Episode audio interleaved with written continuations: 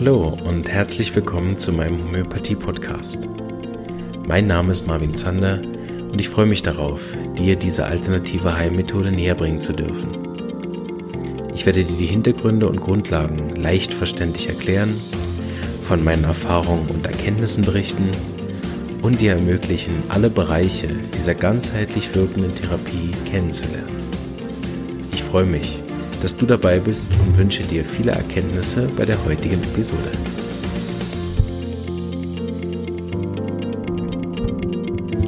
Einen wunderschönen guten Tag wünsche ich dir.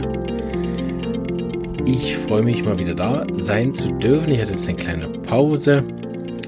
Ähm, heute werde ich immer noch ein bisschen husten. Und da ich euch die letzten zwei Mal nichts vorhusten wollte, ich habe meinen obligatorischen trockenen Husten. Den habe ich immer mal wieder. Da kennt ihr sicher auch schon einige Folgen, wo ich euch was vorhuste. Ähm, aber da das immer beim Sprechen war, hm, war das ein bisschen schwierig, jetzt Podcast aufzunehmen. Deshalb eine gezwungene Pause. Ähm, aber das macht nichts. So kommen noch ein paar Folgen für die Weihnacht. Ist auch nicht schlecht. So, wer jetzt im gezwungenermaßen Lockdown rumhängt, kann mindestens alle alten Podcast-Folgen nochmal hören. genau, heute machen wir die vierte und letzte Folge vorerst zu dem Jasmin. Wenn da Fragen oder Vertiefungswünsche gewünscht sind, dann äh, kann man mich da gerne äh, ja, anfragen. Ansonsten läuft das ja nächstes Jahr über die Lerngruppe. Das habe ich, glaube ich, in der letzten Folge schon erzählt. Da mache ich ein, eine Stunde Vortrag vor der Lerngruppe, vor meiner Online-Weiterbildung. Und das kann man auch separat nur diesen Vortrag buchen. Wer also äh, intensiver in die Homöopathie da einsteigen möchte, von in die Miasmatik, habe ich, glaube ich, auch schon irgendwo diesen, die Datei hochgeladen, wo man die äh, einzelnen äh, Vortragsthemen, genau, dann einsehen kann. Ansonsten E-Mail an die Praxis und dann nehme ich euch in den Verteiler und dann kriegt ihr die Daten auch noch für nächstes Jahr. Ich habe diesmal mich bemüht, fürs ganze nächste Jahr Termine zu machen. Haha. Geschafft und auch die Themen schon festzulegen. Änderungen sind vorbehalten, natürlich. Und es ist ziemlich günstig, zumindest finde ich das. Ich glaube, es sind 20 Franken nur für den Vortrag. Genau. Und wir haben einen anderen Europreis, also für die äh, Kollegen und Freunde aus der EU, kostet es dann, glaube ich, nur 15 Euro. Geht also. Äh, behaupte ich einfach mal so ganz keck. Gut. Das mal zu dem. Wir machen mit dem Podcast aber weiter mit ein paar Interviews, die ich schon äh, im Sommer aufgenommen habe. Die äh, kommen jetzt bald. Zwei, glaube ich, an der Zahl, genau. Und dann für nächstes Jahr habe ich ja schon überlegt, was ich da mache. Ich denke, dass ich wieder ein paar Mittel machen werde. Ich würde auch gerne nochmal eine Episode machen zum Thema Angst. Ich habe schon einen Podcast gemacht, aber ich habe das Gefühl, das äh, Thema ist doch deutlich wichtiger. Ähm, genau, und ich habe viele Patienten im Moment mit einer Ängsten, nicht nur wegen Corona, auch sonst. Und äh, da würde ich gerne noch ein bisschen im Podcast drüber vertieft machen, weil ich denke, dass Ängste eine der Kernthemen sind, warum wir krank werden. Genau, aber es ist auch wieder ein anderes Thema und heute zum tuberkularen Miasma passt das jetzt auch nicht so, weil die haben nicht so viele Ängste. genau. Ich hoffe, ihr seid noch ein bisschen fit. Ne? Wir machen wieder eine kleine Vergleich am Anfang, dass wir wieder reinkommen, so die Worte auch immer wiederholen, denn irgendwann weiß man, wovon man redet. Und als ganz kleine Mini-Einführung nochmal, warum brauche ich überhaupt Miasmen? Warum sollte ich mir das zu Gemüte führen? Es ist grundsätzlich eher ein Thema für die Therapeuten, aber wer seinen eigenen Fall aus homöopathischer Sicht wirklich gut verstehen will, ne, der ist mit den Miasmen als Einstieg, vor allem bei seiner eigenen chronischen Krankheit, ähm, sehr gut bedient. Man kann das so ein bisschen vergleichen ähm, mit so anderen Einteilungen wie dem Enneagramm oder mm, spezifischen Eigenschaften zu den Sternzeichen oder was habe ich letztens gesehen, Human Design. Ne? Also es gibt ja so verschiedene Einteilungen. Bei der Homöopathie geht es einfach um ähm, Arten von Krankheiten, also wie sich Arten von Krankheiten zeigen, sei es im Gemüt, im Gedächtnis oder auf dem Körper. Und diese Arten von Krankheiten so ein bisschen einzuteilen, ist natürlich auf den ersten Blick ein bisschen willkürlich, weil es sich ja nicht um Arzneimittelprüfungssymptome von Arzneien handelt. Aber diese Einteilung helfen sehr stark dabei, seine eigene Krankheit besser zu verstehen und da innerhalb der Miasmen auch feste Abläufe bestehen, ist es halt nicht nur eine willkürliche Aneinanderreihung von zufälligen äh, Symptomen, sondern eben auch etwas, wo man nachher gewisse Prognosen machen kann. Ich glaube, ich habe das in einer anderen Folge über Impfung auch schon mal gesagt. Grundsätzlich ist es so, dass wir einige Miasmen haben, die Impfungen nicht vertragen ähm, und einige äh, Miasmen haben, die die Tendenz dazu haben, Krankheiten, gegen die man impfen kann, schwer auszuprägen Ne? Also das heißt, wir haben ja grundsätzlich keine Sorge um die Windpocken, sondern wir haben ja Sorge, wenn wir gegen Windpocken impfen, wegen der entarteten Form oder wegen irgendeiner massiven Form oder wegen irgendeinem Wechsel auf andere Organsysteme. Auch bei Masern sind grundsätzlich die Primärerkrankungen der Masern äh, nicht lustig, aber gar nicht so gefährlich. Aber es gibt da verschiedene andere Formen, wo die Masern eben dann zum Beispiel auf die Hirnhäute übergehen können oder aufs Ohr und so weiter. Und die Sachen sind dann natürlich schon wirklich gefährlich mit teilweise auch bleibenden Schäden. Und wer die Miasmen jetzt schon ein bisschen studiert hat, der kann nämlich sagen, ne, psorische Masern, wie die verlaufen, psychotische Masern, syphilitische Masern oder eben die heute die tuberkularen Masern oder wie wir das jetzt eben bei aktuell beim Corona haben, gibt es eben auch sichtbar diese vier Verläufe. Ähm, und die sind auch immer dann nachvollziehbar, wenn man den Rest der Patientenanamnese anschaut, dann kann man das eigentlich so ein bisschen wie vorhersagen. Würde ich mich natürlich jetzt nie trauen. Ich bin kein Hellseher. Ähm, noch nicht.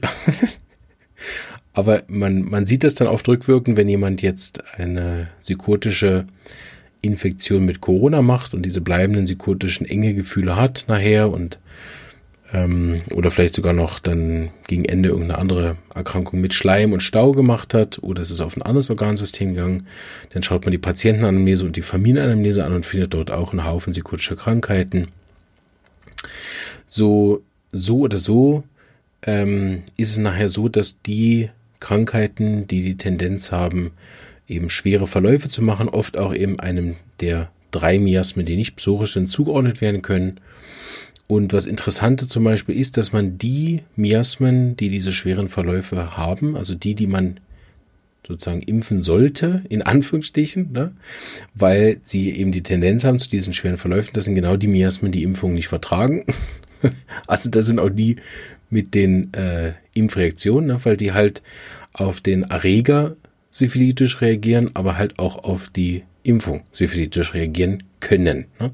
Ist ja immer ein optional. Ist ja nicht das, weil wir einen syphilitischen Onkel haben in der Familie, dass wir dann auf jede Situation da syphilitisch reagieren. Selbstverständlich nicht.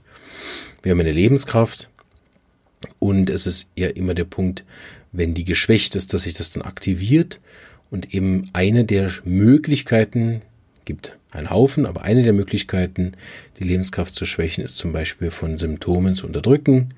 Das heißt, man hat eine schöne psorische Anfangserkältung mit trockenem Husten und ein bisschen Fieber. Dann wird das Fieber gesenkt und der trockene Husten mit Codein behandelt oder irgend so eine Späßchen. Und nachher ist es halt unterdrückt und jetzt ist es psychotisch geworden. Oder eben im schlimmsten Fall, was jetzt oft bei Corona eben der Fall war, dass es dann tuberkular wird.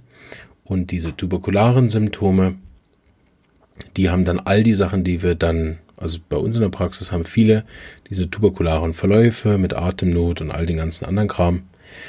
Und genau, das ist nicht lustig und ist aber jetzt nicht immer Folge von der Unterdrückung, aber das ist eben eine Möglichkeit, die Lebenskraft zu schwächen und dann aktiviert sich eines der anderen Miasmen.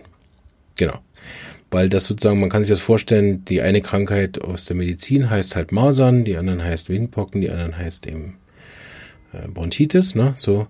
Und aus der Homöopathie gibt's eigentlich ganz streng genommen nur vier Krankheiten, nämlich eine psorische Krankheit, die an der Nase ist, oder eine psorische Krankheit, die an der Lunge ist, oder eine psorische Krankheit, die im, im Gemüt ist, ne. Und dann gibt's eine psychotische, eine tuberkulare und eine syphilitische Krankheit und die Patienten, die Pech haben, Die haben manchmal auch ihre Krankheiten gleichzeitig. Ja, ist dann aber selten. Meistens haben die einfach drei verschiedene psychotische Erkrankungen.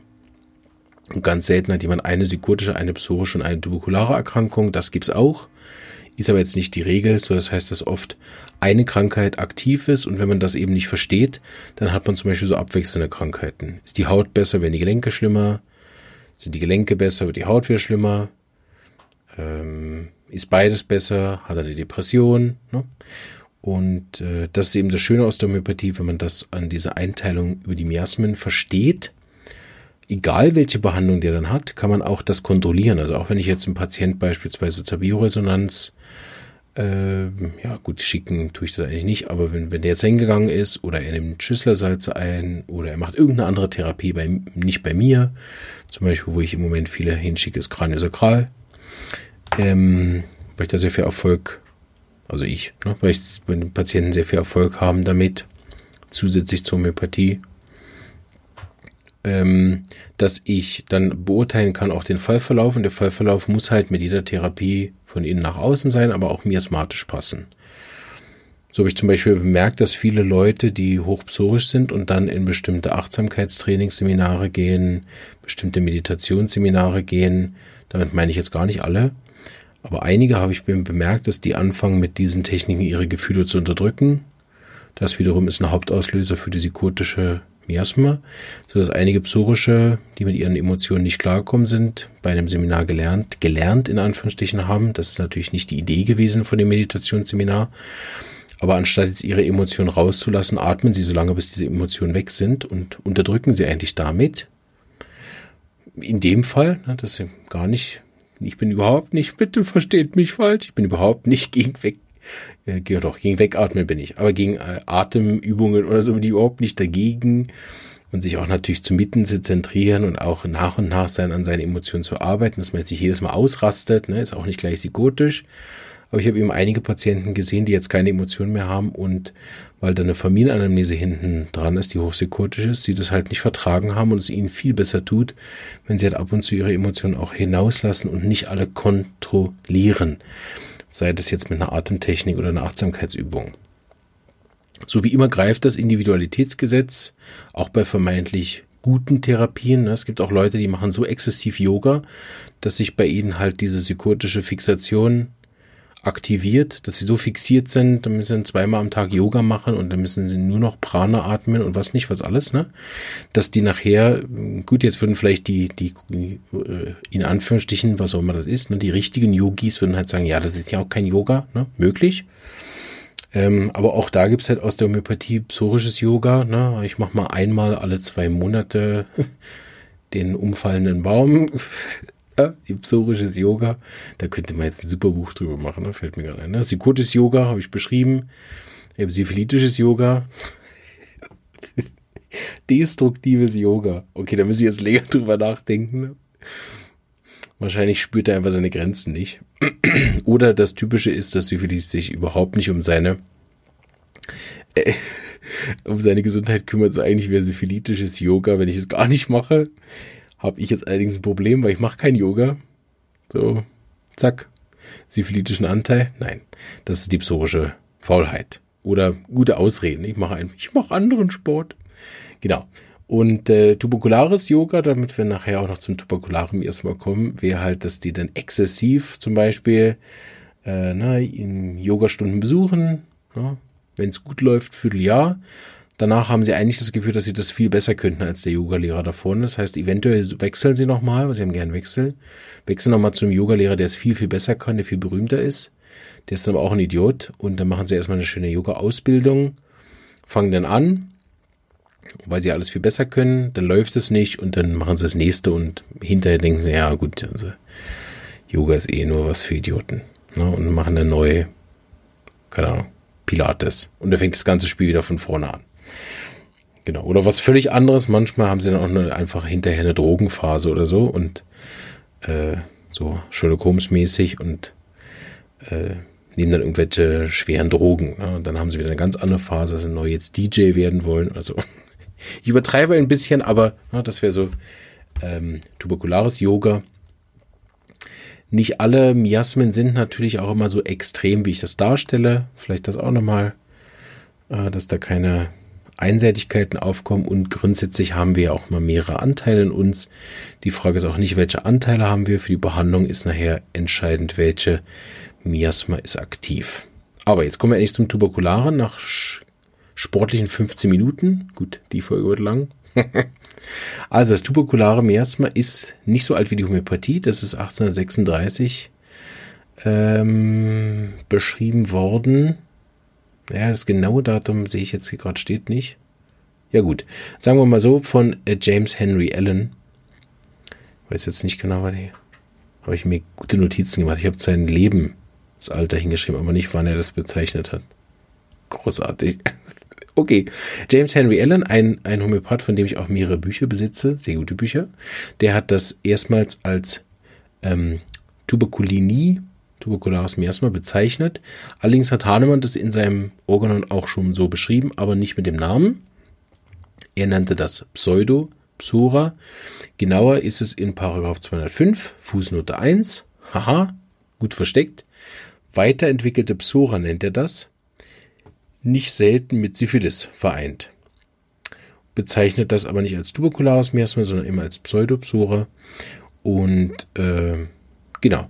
Das ist eben genau das, was Hahnemann schon gesehen hat, dass es Krankheiten gibt, die zum Teil psorisch sind und zum Teil syphilitisch, aber nicht einfach nur ein Mixmiasma sind, also nicht mal, dass man sagt, okay, er hat ein bisschen Psychose und ein bisschen Syphilis und jetzt machen wir da, schustern da was Neues draus, sondern ein bisschen Psora und ein bisschen Syphilis ähm, ergibt nachher nicht zwei, sondern eine komplett neue Zahl, in dem Fall tuberkulares Miasma, was eben teilweise Anteile hat von den beiden Anamnesmen, aber so etwas Neues bildet. Ne?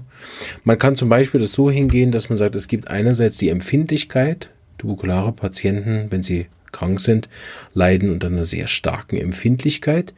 Bei der Psora ist aber so, ne, die sind empfindlich auf Milch und dann haben sie ein bisschen Reizmagen, Reizdarm, dann haben sie zweimal Durchfall und das ist gut. Ne?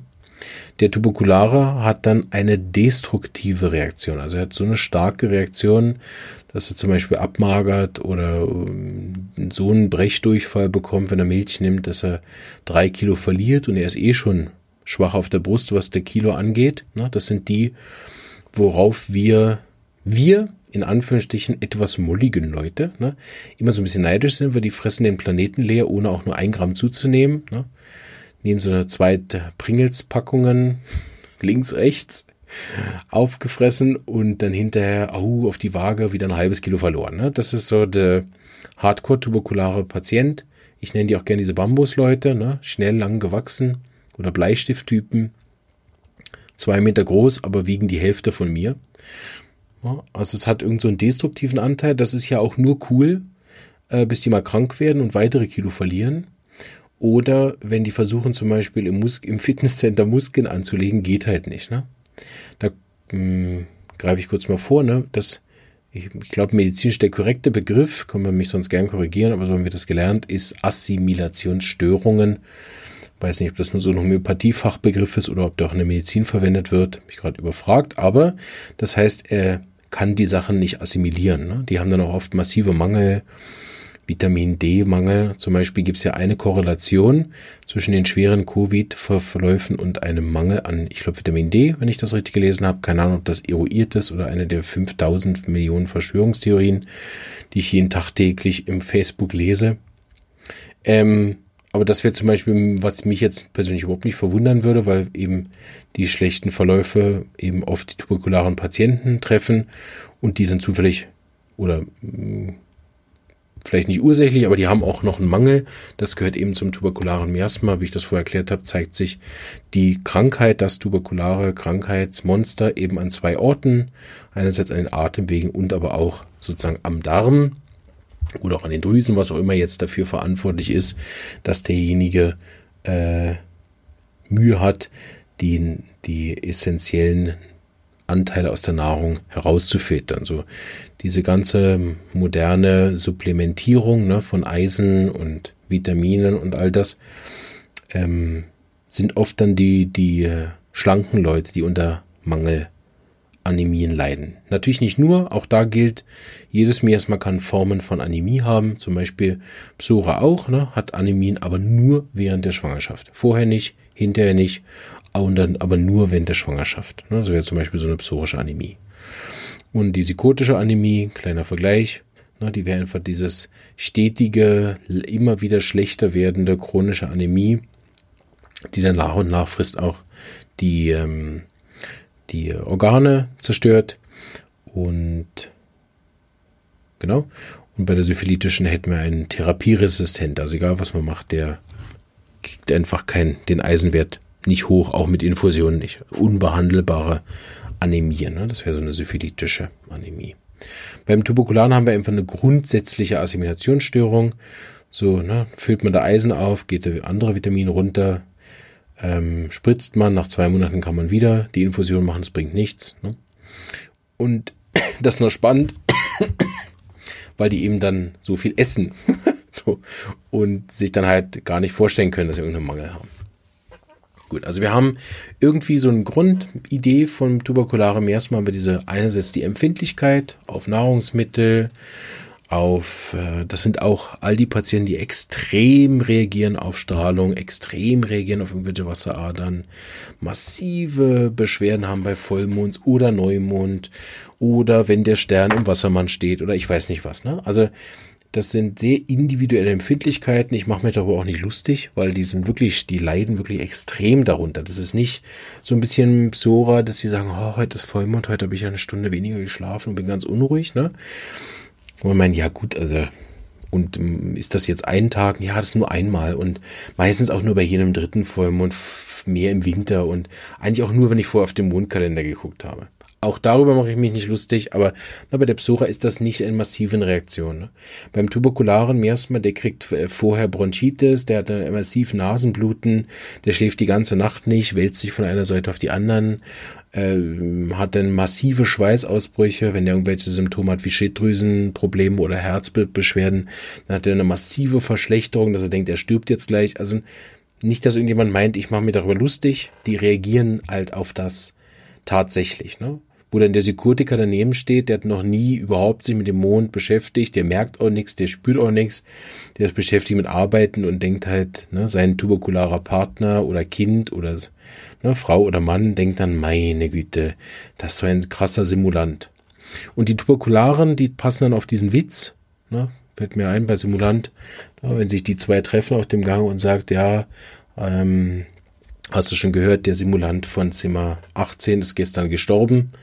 Ne, wo der andere sagt, ja, jetzt hat er aber wirklich übertrieben. Ne? Also die Psora-Simulanten, die haben halt dann einfach funktionelle Beschwerden, dass der, der Arzt nichts finden kann, was ja nicht heißt, dass er nichts hat. Er hat einfach eine psorische Krankheit, die sich noch nicht ähm, manifestiert hat, materialisiert hat, die noch nicht irgendein Laborbefund beeinflusst hat. Der muss aber deswegen noch lange nicht eingebildet sein. Ähm, beim Tuberkularen ist es aber so, dass der wirklich massive Beschwerden hat, die dann auch teils sehr schwer zu behandeln sind, eben weil sie eine Charaktereigenschaft haben, was dem Tuberkularen innewohnt, nämlich die Wechselhaftigkeit. Das ist einerseits vom Gemüt, wie ich das vorher gesagt habe, ne? wechseln ständig den Partner, den Job, die Wohnung, das Hobby, äh, die Ernährung. Ne? Wenn man auch so denkt, ah, okay, der ist vegan, ne? halbe Jahr später fehlt, trifft man ihn wieder, dann macht er irgendeine Proteindiät zum Muskelaufbau, halbes Jahr später macht er wieder, keine Ahnung, Keto oder Fallobst, äh, halbes Jahr später ähm, isst er dann Fastfood und macht wieder voll Party und nimmt Drogen, ne? Extrembeispiele, ne? aber das wäre so eine Wechselhaftigkeit auf der Gemütsebene, kann alles betreffen, aber auch die Körpersymptome wechseln. Atemwege wechseln ab mit Herzproblemen oder wechseln ab mit Schilddrüsenbeschwerden oder ähm, dann sticht's mal hier, ne, wandernde Schmerzen, ein Gelenk zum anderen oder auch ähm, Juckreiz, der wandert ne, auf der Haut, hat mir auch viele Hautbeispiele in den anderen Folgen Während psychotisch halt fixiert Stau immer am selben Ort die Probleme hat, wandert es beim Tuberkularen. So sehr unstete, das aber nicht wie bei Psora. Psora kann das auch haben, so ein bisschen wechselhaft. Ne? Aber die wechseln von einem Hobby zum anderen, weil es ihnen mehr Spaß macht. Die Tuberkularen, mh, je nachdem, wie viel Psora dann drin ist, haben die natürlich auch Spaß mit den Sachen. Aber es ist oft so, dass der Tuberkulare, während er das eine macht, schon ans nächste denkt. Während Psora, wenn er dann seinen äh, äh, Yoga-Lehrer hat, ne, hat die Ausbildung zum Yoga-Lehrer auch gemacht, weil er auch denkt, er ist der Beste. Das ist auch ein psorisches Symptom. Aber eben nicht, weil er, weil er alles kritisiert hat vom anderen, ne, sondern dafür ist er wieder zu faul, zu gucken, was der alles falsch gemacht hat. Er geht einfach grundsätzlich davon aus, dass er das besser kann und auch besser weiß. Ähm, sobald er dann aber die Yogalehrerausbildung hat, feiert er sich erstmal, genießt das, genießt es, sein Yoga-Studio einzurichten, die Werbung zu machen und so. Und dann ist halt auf Langfrist, wenn es nicht läuft, kriegt er zu wenig Bestätigung oder hat zu wenig ähm, Geld oder irgendwas. Ne? So die Psora verliert dann die Lust an dem.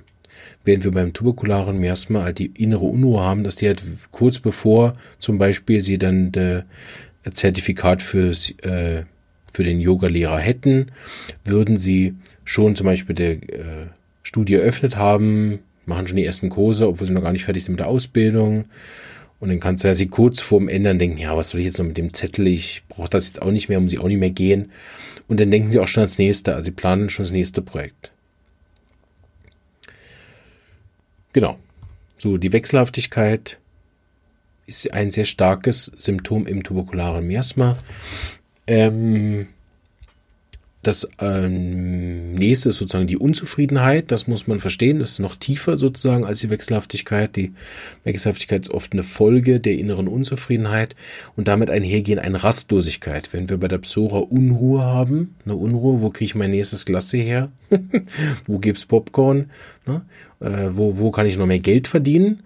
Ist der Tuberkulare mehr beschäftigt damit, diese innere Unzufriedenheit, dass sie halt, sobald sie was haben, wieder unzufrieden sind. Das sieht man auch bei Kindern. Im Zahnen gibt es das Symptom. Sie verlangen etwas, dann gibt ihnen die Mutter das und dann wirft ihnen das Kind das an den Kopf.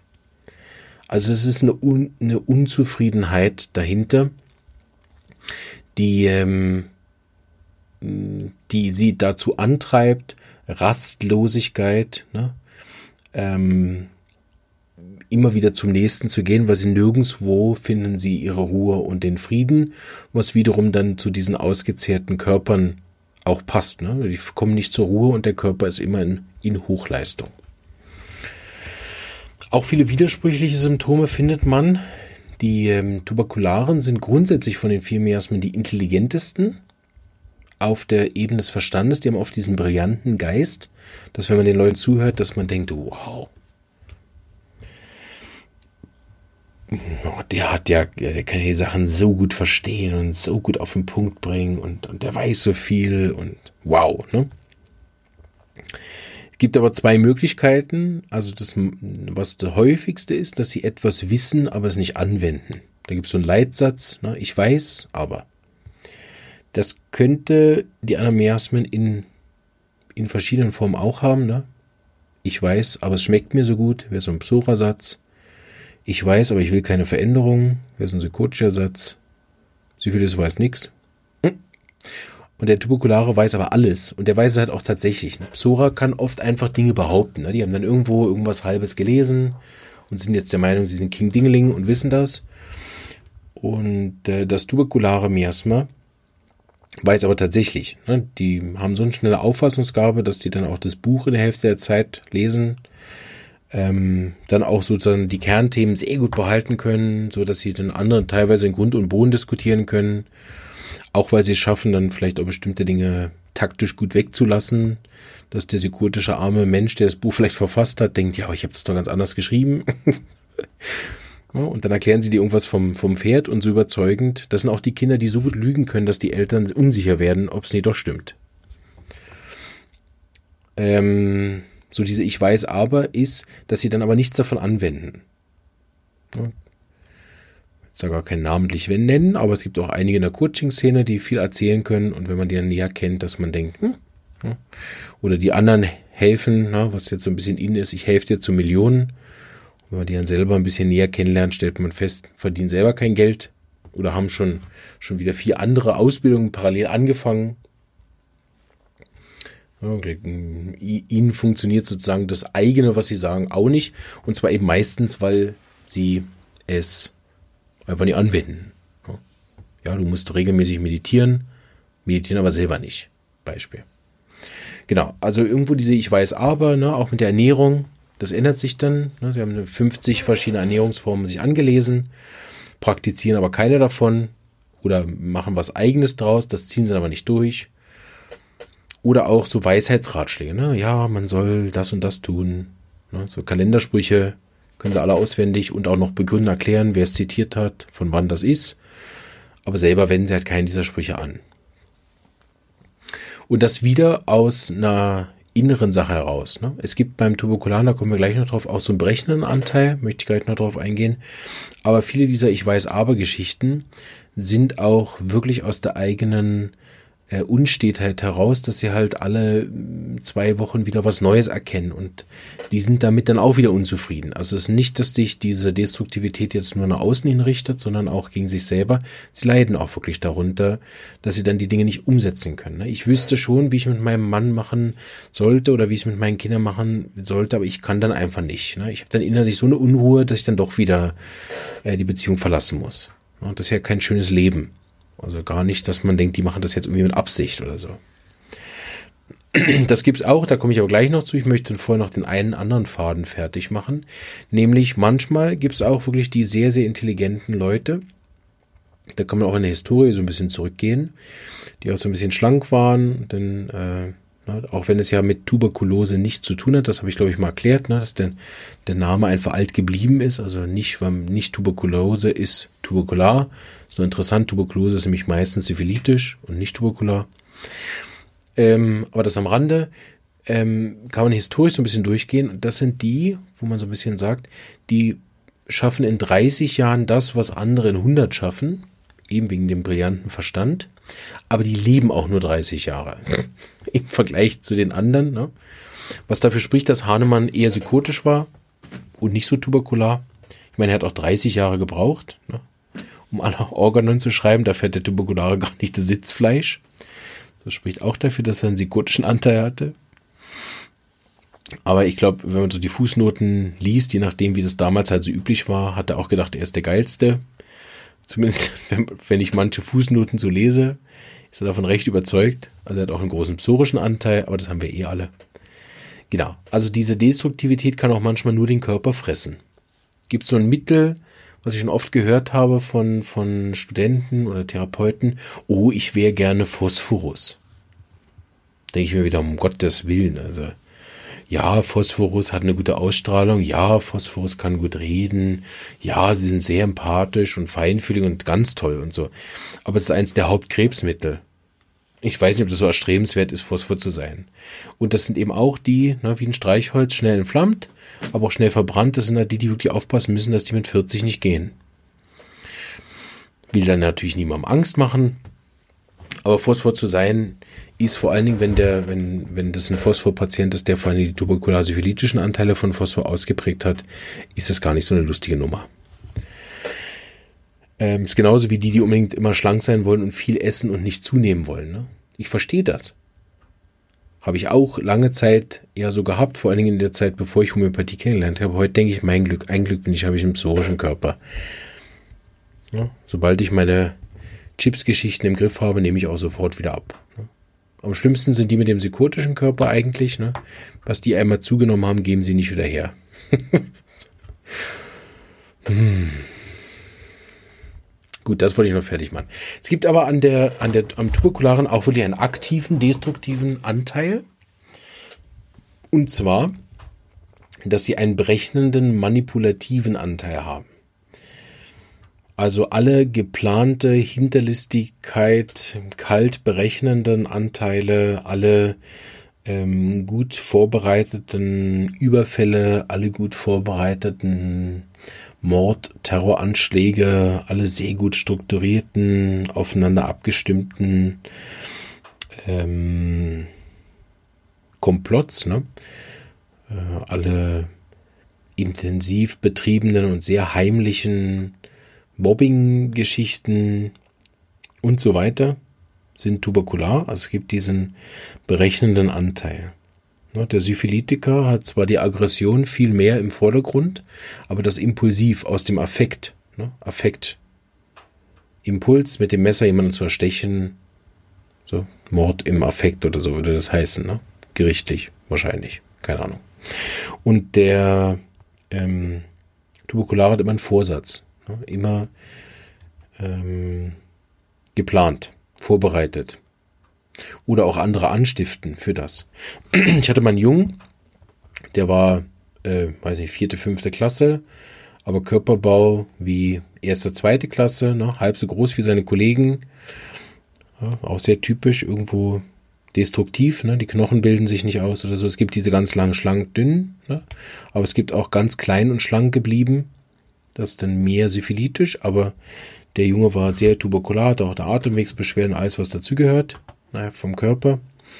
Und der war berühmt in seinem Dorf, hat die Mama gesagt. Er hat gesagt, er stiftet immer die Großen gegeneinander an und genießt es dann, wenn die sich gegenseitig den Schädel einkloppen, weil er dann behauptet hat, der andere hätte was über ihn gesagt. Und der findet es lustig. Ne? Das wäre so tuberkulare Zeitvertreib, den psorischen Jungen und den syphilitischen zum Streit anstiften und dann in der Mitte sitzen und sich darüber freuen.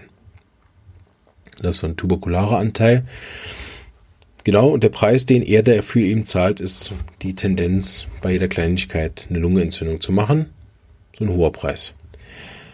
Ja, grundsätzlich spielt halt auch keiner mehr mit ihm inzwischen, weil dann doch gecheckt haben, dass es nicht stimmt. So auch der Preis der, der Einsamkeit. Ne? Ich muss reisen, ich muss mich verändern, ich muss durch die Welt reisen. Und oft ist der Preis dann eben auch Einsamkeit, weil sie sich eben nicht binden können. Und das sind ja auch widersprüchlich. Einerseits sind sie halt gern allein und freiheitsbedürftig, auf der anderen Seite wollen sie aber auch einen Partner haben und der darf dann aber auch nicht zu eng sein. Aber wenn er, wenn er selber freiheitsbedürftig ist, auch nicht gut. So. Also egal, was man macht, es ist dann irgendwie auch äh, wieder nicht gut. Ne?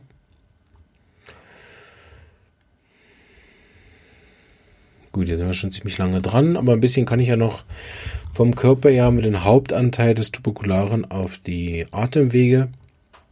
Vor allen Dingen alles, was mit Schwäche, Schwitzen und irgendeiner Überaktivität zu tun hat.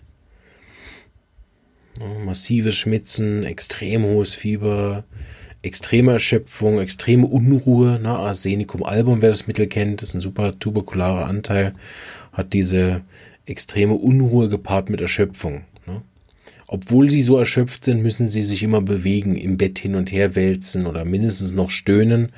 Aber Arsen muss immer wieder sich in irgendeiner Form bewegen und betätigen. Ja, zum Beispiel. Das wäre so ein gutes tuberkulares Mittel. Oder die Drüsen. Ja. Vor allen Dingen also diese, diese Lymphknotenbeteiligung, vor allen Dingen, wenn es immer mal wieder eine andere ist. Oder Drüsen, wenn da die Krankheit inschlägt, ist typischerweise tuberkular, wobei das habe ich hoffentlich auch schon mal erklärt, ne, dass das ja natürlich je nach Art von Krankheit, die dann an den Atemwegen auftritt, mit viel Schleim und Enge und es geht seit zwei Wochen und stinkt nach altem Käse, ne, dann ist es äh, natürlich psychotisch. Aber so gibt es so bestimmte Punkte. Ne? Und das Typische ist eben mit diesem massiven nächtlichen Schwitzen, mit nächtlicher Unruhe, Zähneknirschen, und all dem ganzen Kram, was nachts da abläuft oder nächtliches Nasenbluten mit dem massiven Schwitzen und mit dem hohen Fieber. Genau. Viel Hunger, viel Appetit, dann auch nachts, Hunger nachts, Hunger nachts um elf oder vormittags um elf vor dem Essen.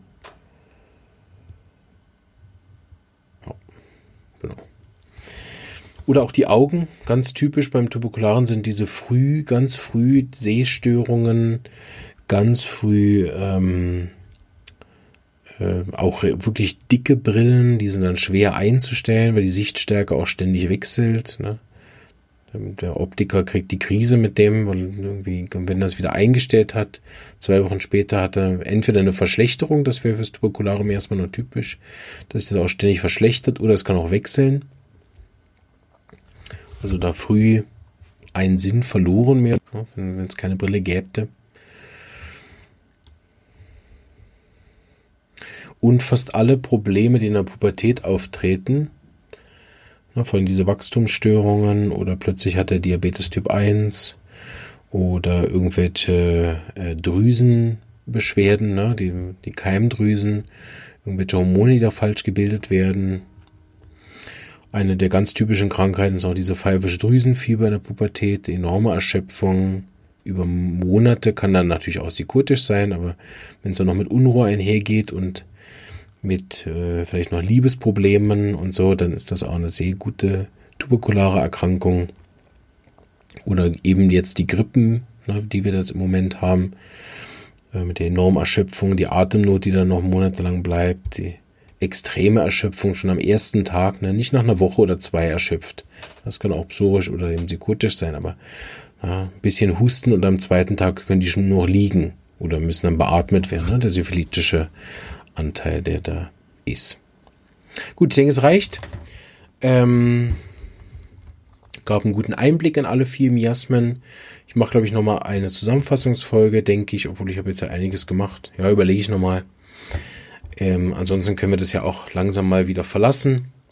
Ich denke, wir machen nochmal eine zweite Runde von den Miasmen nächstes Jahr, dass wir noch ein paar ins Interview einladen die noch ihre Sicht auf die Miasmen noch so ein bisschen mehr darlegen, verschiedene andere Stimmen, das wir noch hören. Jetzt noch eine kleine Unterbrechung von Miasmen würde ich vorschlagen. Ähm, genau.